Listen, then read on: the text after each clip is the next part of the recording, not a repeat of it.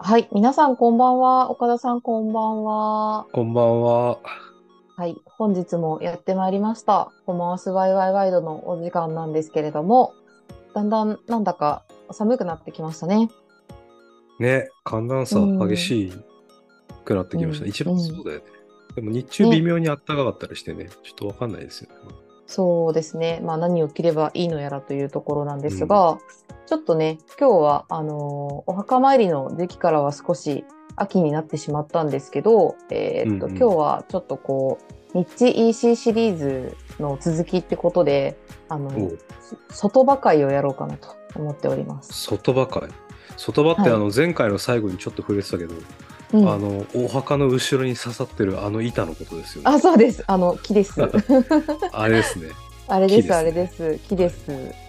ね、なんか結構その、日 EC シリーズって勝手にね、題して、あの、ハイガーさんとか、あの、なんだっけ、俺たちのハイガーとか、あとそうですね。はあれですね、のトラトラック EC とかね。トラック EC、貨物堂さんとかを、うんあの、うんうん。紹介してきたんですけれども、あの、視聴数がですね、ありがたいことにこの日 EC シリーズ結構高いということで、あの、私たちのこのそ、はい、この小さな小さなあのメディアの中でも、あの、見ていただく率が高いっていう日 EC シリおーーズですね。なんですが、ね。もう難しい話しなきゃいいんだな。ね、うん、意外とね、みんな結構こうそういうのを聞きたいんだなっていう。なるほど。うんただね、この日中シリーズなんで、私たちもみいっぱいお届けしたいんですけど、いかんせんニッチなんで、あの、探すのが難しいんですよ。ああ、確かに。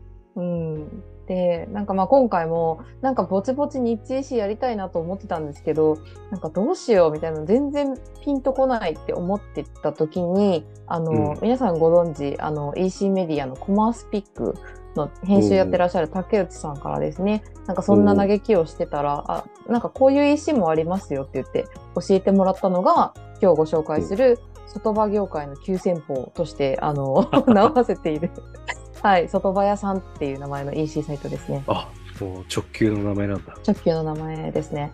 で、こちらの EC がですね、あの、一般社団法人の e コマース事業協会っていうところが主催している、あの、全国ネットショップグランプリっていうで、2023年に特別賞を取ってらっしゃるということで、かなり、あのへー力力のこもったあの EC サイトっていうことで、なるほど。ちょっと、はい。すでに、もうすでに、その、界隈では有名な、海外では有名な、なんですかね。すごいな。うん、でえまあね、ど一体どんなサイトなんだろうということで、今回はちょっと自由研究をしてまいりましたので、ぜひ、あのー一緒にね、あの、聞いていただければなと。ー、これは楽しはい。それでは、今夜も参りましょう。コマースワイワイワイド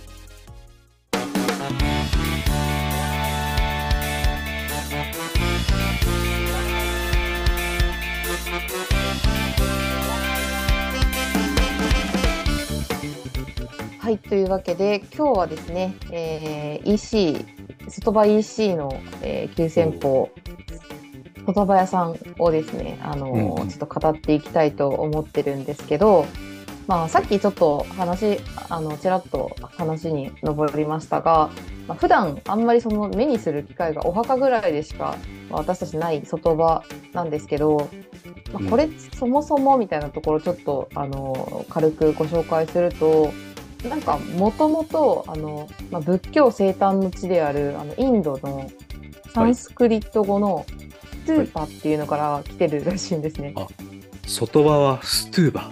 そう、ストゥーパストゥーパストゥーパスパ外オーバーみたいな感じになったのかな。なるほど。うん、じゃあ、カステラみたいな。あそうですねカスもんですねカスティカスティーリアみたいな感じのカステイラみたいなもんですね。ですねと国は違うけど。国が違うけど。でそのスーパっていうのは一応そのブッダの遺骨を収めた塔のことをなんか言うらしくて、はあ、ああ、なるほど。うん、なんかはるか昔世界史でなんかやったような記憶があるかなっていうあ。だから外場の塔、うん。塔塔という字があてがわれてるのか。あそうそうそうなんですよ。ちゃんと意味があるんですね。そなるほど。ううん。まあ、ストゥーパねいかんせんあのもともとは結構その物々しいものだったらしいんですけどなんかそれがまあうん。うんいろいろ簡略化されて、今のあの木の外場の形になったということみたいですね。で、えっと、実際お寺さんで、えっと、外場ちょっと立ててくださいっていうのをあのお願いすると、大体あの、まあ、なんだ宗派とかにもよるらしいんですけど4000円から1万円ぐらいで、えっと、お願いすることができるみたいです。あ、それはなんか1本あたりっていううん、ことですか、ね1本一本あたり。ああ、なるほど。はい。じゃあ、えー、ちょっとその、もうもはや高いのか安いのかもわからないんだけど はい。そうですね。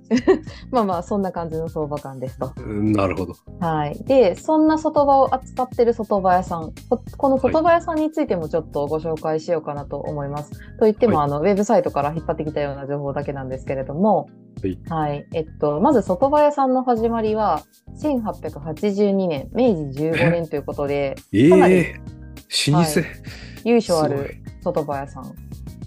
で、なんでまあ、現在は6代目の方がご当主さんということですね。うん。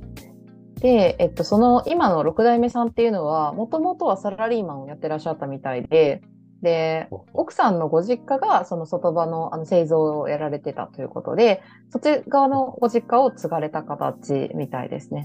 ああ、婿さんってことですね。そうですね。で、ただ、まあ、その、外場業界自体が今、あの、お寺の檀家離れとか、あとはもうその伝統文化みたいなものからちょっと離れつつある現代社会の影響で、あの、もともとそのサラリーマンから転職、転職っていうのかな、された時に、の時点でも社用産業だったという感じだったそうです。うん。あ、そうだよね。盛り上がってるイメージないもんな。そうですね。うんはい。なので、まあ、ちょっとこのままだとやべえぞということで、あのネット販売をやってみようっていうふうに決意をされたということなんですけれども、うん、もともともとなんか別にその EC とかをやってたわけではなく、なんでまあ最初はそのネットショップの値の字もわからんという中から始めて、で、まあそこからちょっとあの面白くなってきちゃって、あのコードの書き方を覚えたりだとかっていうことをいろいろ勉強されて、で、あの、まあ現在は取引している人員数っていうのが4000件以上、仏具店は200件以上っていうことで、かなりの規模に成長されたということですね。すごい。うん。ちょっと全国にね、お寺さんがどれぐらいあるのかとかはちょっと把握できてないんですけど、かなりの数かなっていうのは、まあ、素人でもわかるかなという。そうですね。うんだって取引者数4000社ってことでしょ？要するに。あ、ですですです。うん。すごいですよね。すごい数ですよね。うん。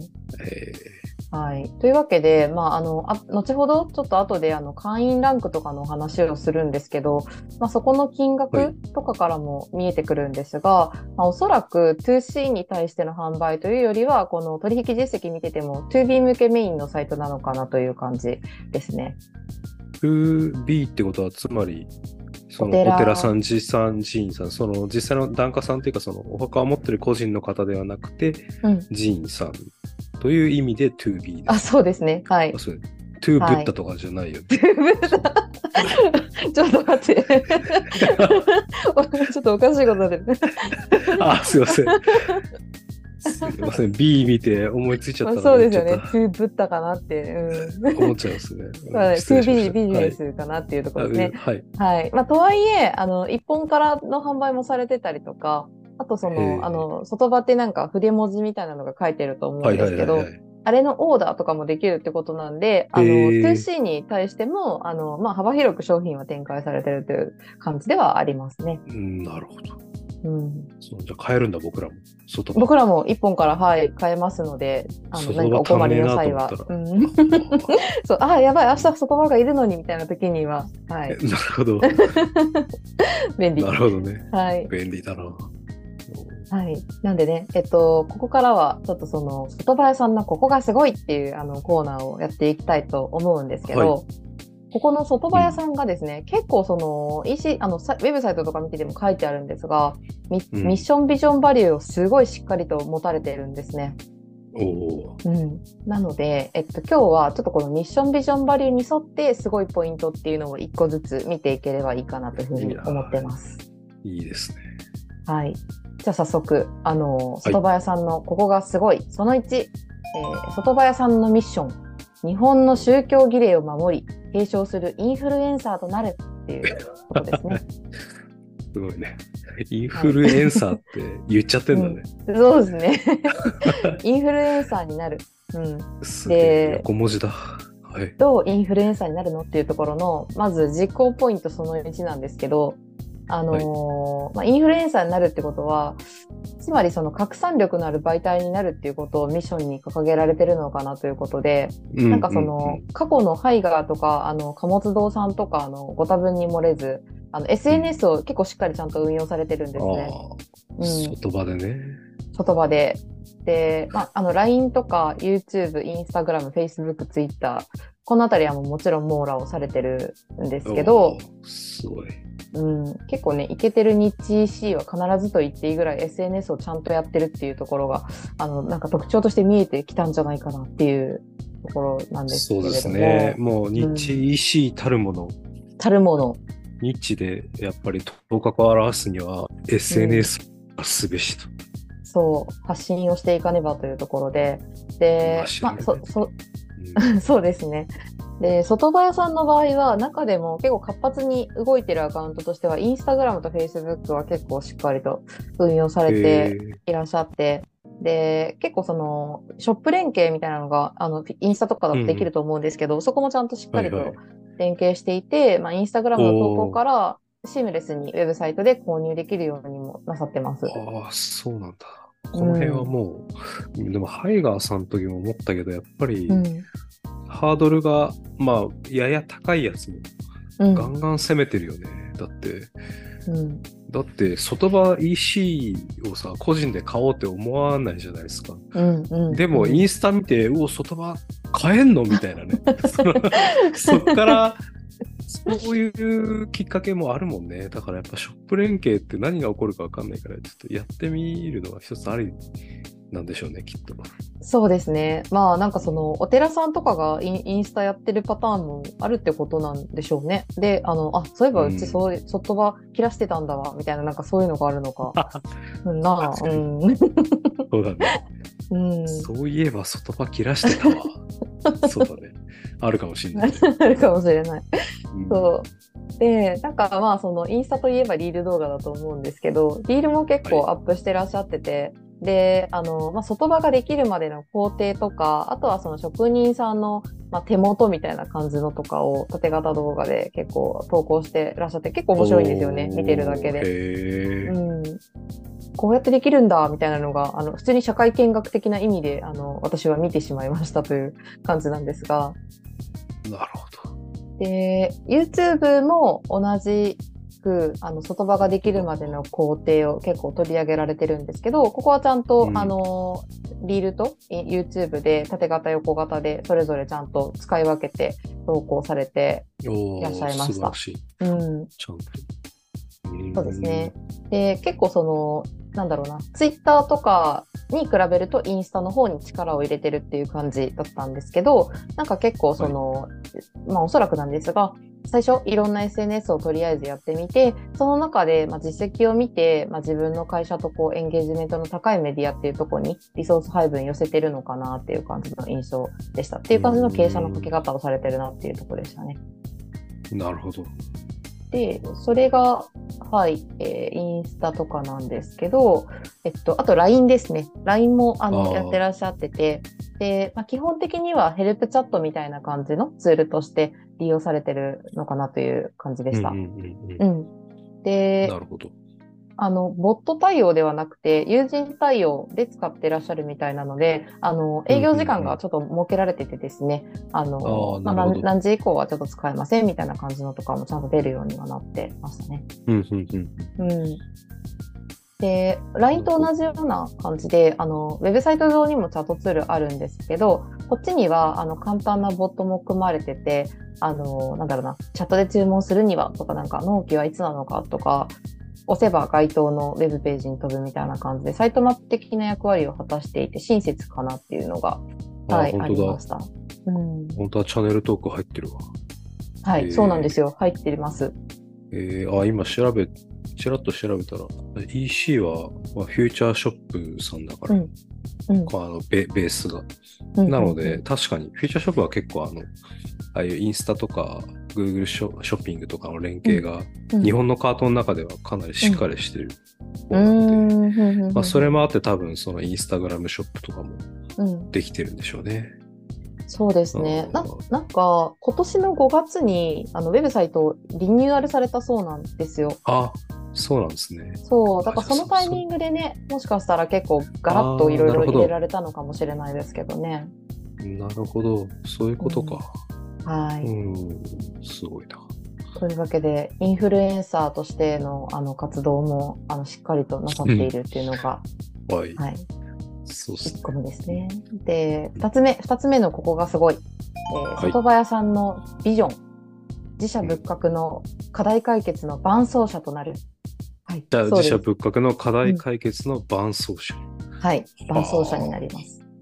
はい、ここのこどういうことかっていうところなんですが、うん。えっと、もともとはその明治15年に始まった当初は言葉製造業として、まあ、創業されたわけなんですけれどもあの、うん今はですねあの結構その自社仏閣のかゆいところに手が届く商品ラインナップってことであの、うん。なんていうのかなごごまを炊く時に使う木みたいなのとかはいはいあとはい。神棚、あとその、ななんかまあ、墨汁とかですね、そのいろいろ書くときの墨汁とか、はい、あの、お寺で結構利用しそうな商材も幅広く販売、扱ってらっしゃいます。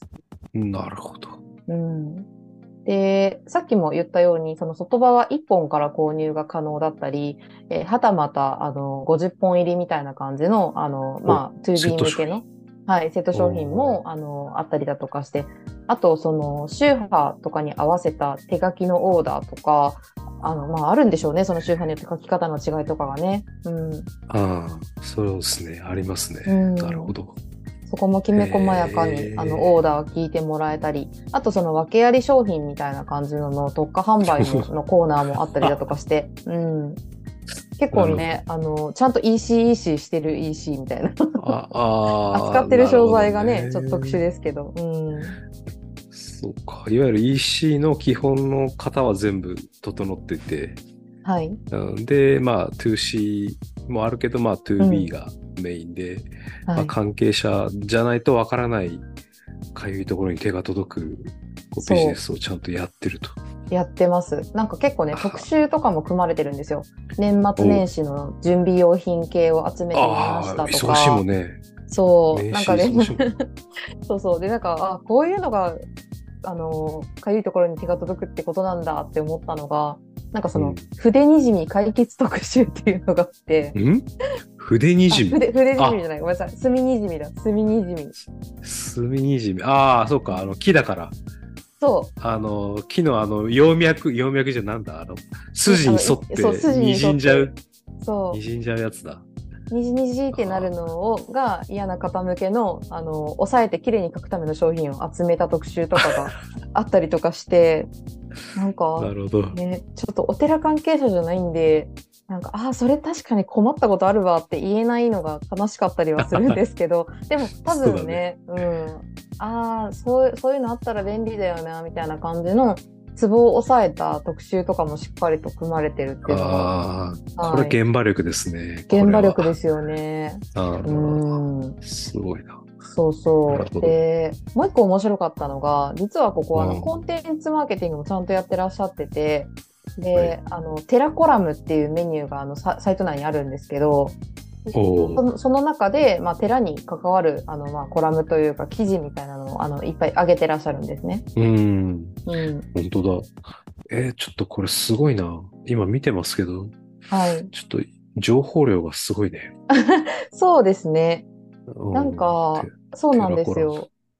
結構ね、あの、お寺に関わることとか、あの、檀家離れをどう防ぐみたいな、なんかそういうのもあるんですけど、一方で、なんかその、お寺のブランディング戦略とか、なんかお寺のためのスウォット分析みたいな感じの、なんか、ね、マーケターが学ぶようなこととか、あと、お寺のための SNS 運用みたいな、お寺特化 SNS の運用の仕方みたいなのとか、すごいな。うん、なんかちょっとねあのお寺さんがい一見苦手としてそうなそのウェブ上での戦略とかマーケティング戦略とかブランディングとか なんかそういうところとかをコラムとして上げてるっていうのがまさになんか唯一無二なんじゃないかなっていう感じがすごくして。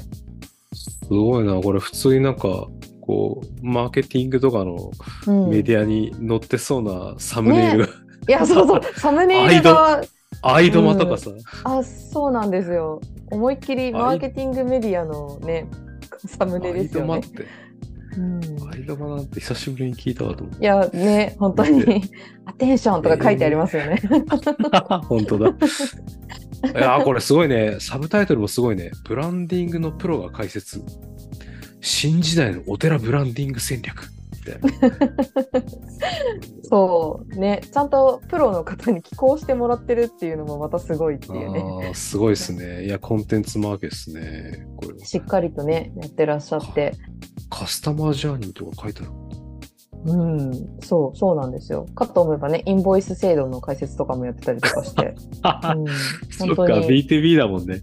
そうそうそう。なんでね、うんまあ、あの、あの、なんだ、戻ると、あの、自社仏閣の課題解決の伴走者になるっていうのがね、あの、テーマとしてありましたけど、まさに課題解決のためのうんツールとしてテラコラム使ってらっしゃるっていうところが、すごい筋が通ってるなっていう感じはしますよね。うん、なるほどですね。そうですね。うん。有言実行だな。有言実行。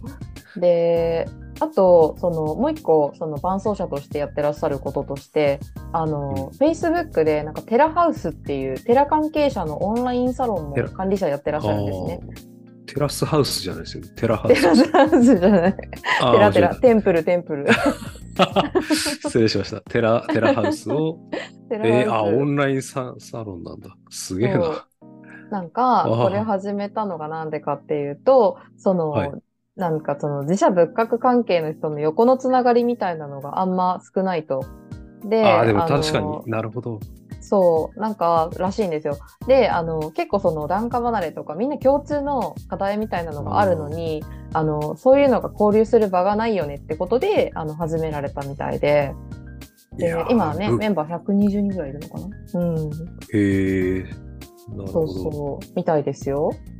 いや、だってそらね、確かに宗派違ったらうん横のつながりなさそうだよね。だって修行も違う、総本山がみんな違うわけだから、うん。あれだし、うん。ね、変な話、例えばね、うん、まあでも、あんま、あれ、角が立つからやめよう。うん。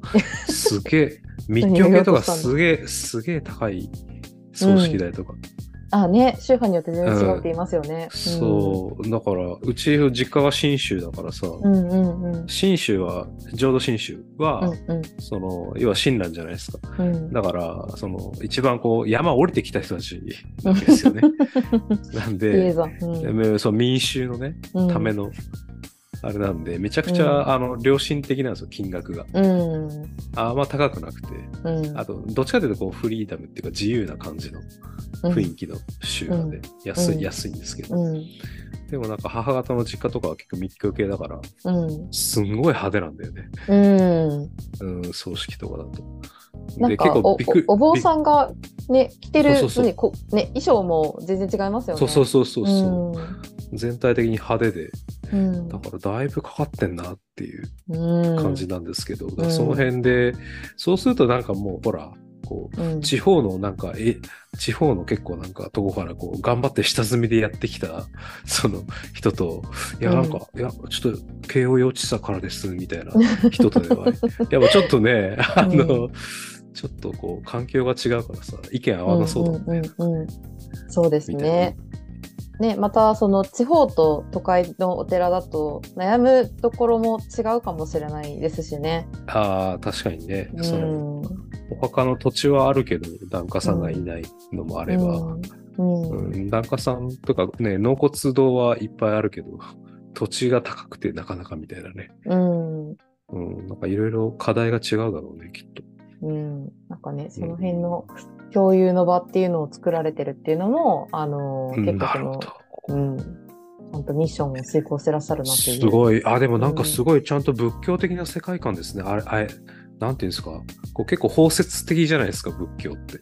うんうん、なんかな、なんで、その宗派の違いなんかいいじゃないかっつって、僕がアウフヘイベしていく感じが、うん仏教的だなってちょっと本来のね。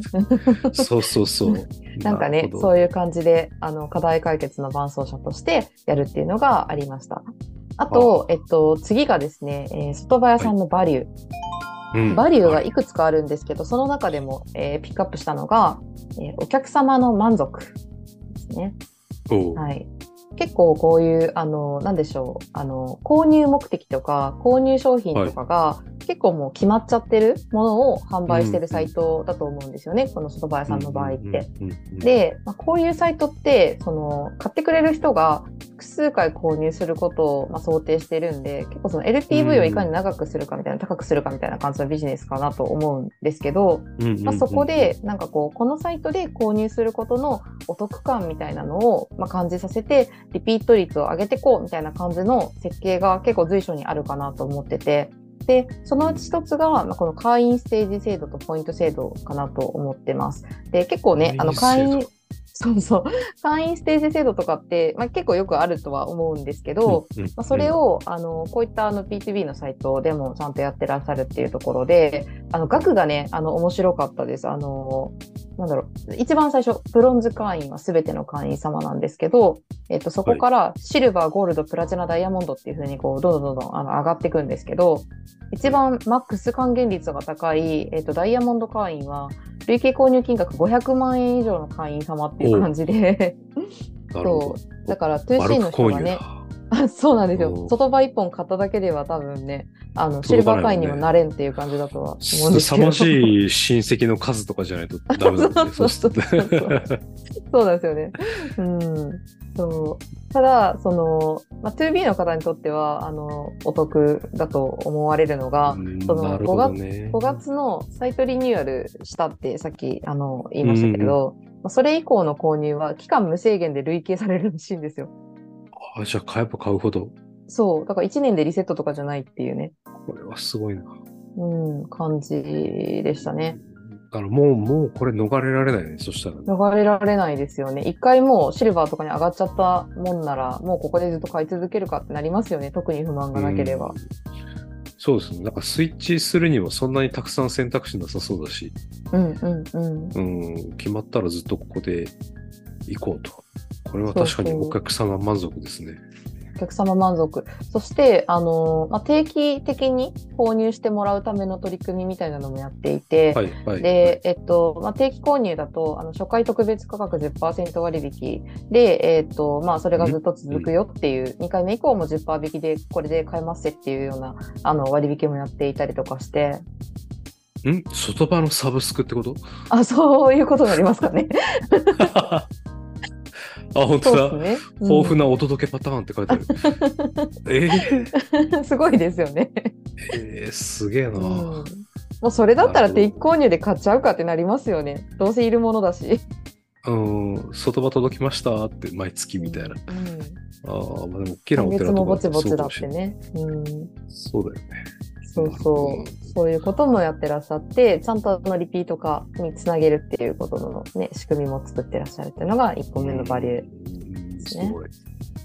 で、2つ目のバリューがですね、えー創業以来の製造製造方法を忠実に守るっていうものなんですけれども、はい、はいあのね、もともとその創業時から自社製造でやってらっしゃって、で、えっと、うんなおかつ、その、まあ、じ自分のとこで作ってる職人技みたいなものに対して、あの、プライドを持ってらっしゃるんだろうなというのが、あの、製造方法を載せる動画とかが、あの、いくつもリールとかでアップされてますよっていう話さっきしたかなと思うんですけど、うんまあ、そういうのをあえて見せるってことは、多分ね、あの、うちで作ることはちゃんとしてるよっていうことのアピールだとも思うんですよね。なるほどでね。あのーそうそう。で、結構、それに対しての、あの、レビューの満足の声みたいなの、あの、ちゃんとレビューも載せてあるんですけど、そこも、あの、ええしっかりと満足の声が高かった、多かったですね。なるほど。あ、本当だ。うん面取りしたのを購入しました。ああ、面取りか。なるほどね。そ遜色のないいいものです。はい。で、あの、ええまあ、そんな感じで、あの、ちゃんと創業以来からの製造方法はしっかり守って、そこに対してプライドを持って売っているという、商品には自信がありますよということをおっしゃってるっていうのがありました。でなるほど。そう、他にもね、バリューはいくつかあって、かゆいところに手が届くサービスを提供するとか、時代の変化に合わせ変化し対応するとか、自社仏閣の経営サポート。えーはいこれはば万事徹底って読むのかな？はい。うん。うん。みたいな感じでね、いくつかやっぱ軸を決めてやってらっしゃるということですね。うん。すごいね。なんか、はい。外場屋さんと聞くっていうからイメージすると、うん、なんか変な話、ちょっと引っかかりというか違和感があるけど、でも客商売だっていうふうに捉えれば、うん、本当に実直にやられているし、伴走支援みたいなことで言うと、こう、ちゃんと業界全体っていう視野もあって、うんうんうんあーなるほどね。だから外場ってニッチすぎてそうなの、うんって感じだけど、うん。実際サイトよく見てみるとね、そうん。のさっき紹介してくれたように、うん。本当に神社仏閣に関わるいろんな製品を総合的に扱っているし、うん。うん、コラムなどでしょっちゅう見に行っちゃうみたいなことが、ね、うん。あね、ありえますし、うん。うん。なるほどね。ここにちょっと相談してみようかなって確かに思いますね。これだったら。ねうん。まあね、その、すごい、入りがキャッチーじゃないですか。外場屋さんみたいなまんまの名前使ってて。うん。うんだけど、まあ、キャッチーなんだけど、ちゃんと作りはしっかりしてるし、あの、サイ,、うんまあ、なんていうかサイ、サイト内の作りもしっかりしてるし、ものとしてもちゃんと自信を持ったものを提供されてるということで、うん。うんまあね、そういうところがやっぱ受賞につながる、まあ、素晴らしいサイトっていうことなのかなって思うんですけど、なんかね、はいその、そういうのをちゃんと実現されてるのの骨子の部分っていうのは、多分ミッションビジョンバリューをしっかりと据えてるっていうところなのかなと思うんですが、なんか、うんあの、この6代目の方っていうのが、そのご経歴を拝見してると、もともとサラリーマンやってたっていう話が冒頭出てきたかなと思うんですけど、なんかね、セブンアイ・ホールディングスということで、結構大きいところに行ってらっしゃったということで、うんなるほど。はい。まあ多分そういう時に、あの、こういうビジネスの考え方っていうのはすごい大事っていうのは、あの、おそらく培われていたのかなと思うんですけど、なんかそこでちょっと思ったのが、うん。なんかやっぱその外場業界ずっといましたっていう人じゃなくて、異業種から来た人で、異業種の考え方とか培ってきたものみたいなのを取り入れて、あの、いい化学反応を起こしてらっしゃるっていうところなのかなと思ったんですよね。うん今回ちょっと調べてみて。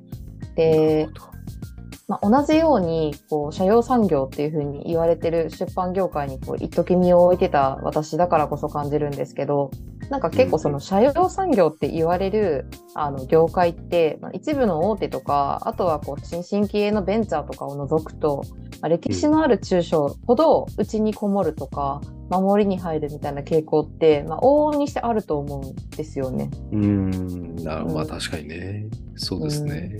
多分その出版でもそういう感じだったからより歴史の古いその外場業界とかその、まあ、冠婚葬祭業界みたいなところもそうなのかなというふうに思っていまして、でね、今後その外場業界を盛り立てていくのは間違いなくこういう新しい風を吹かしてらっしゃる外場屋さんなのかなというふうに思ったという次第ですね。いやいや、そうだね。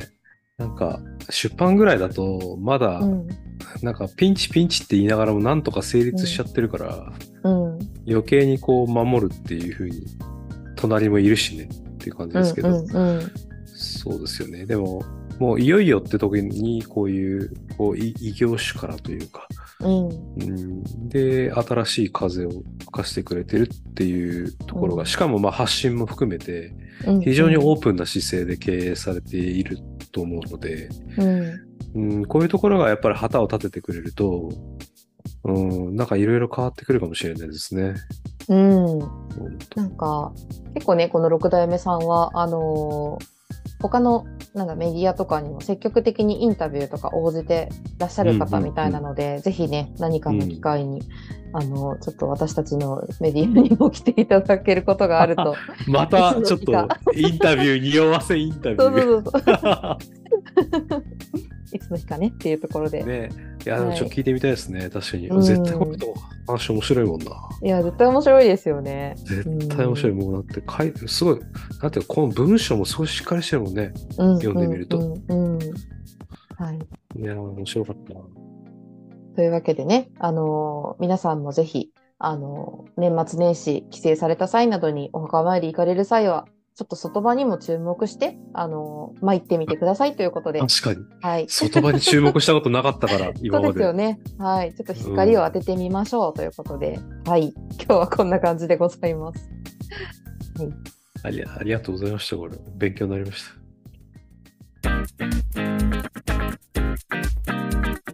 コマースワイワイワイド。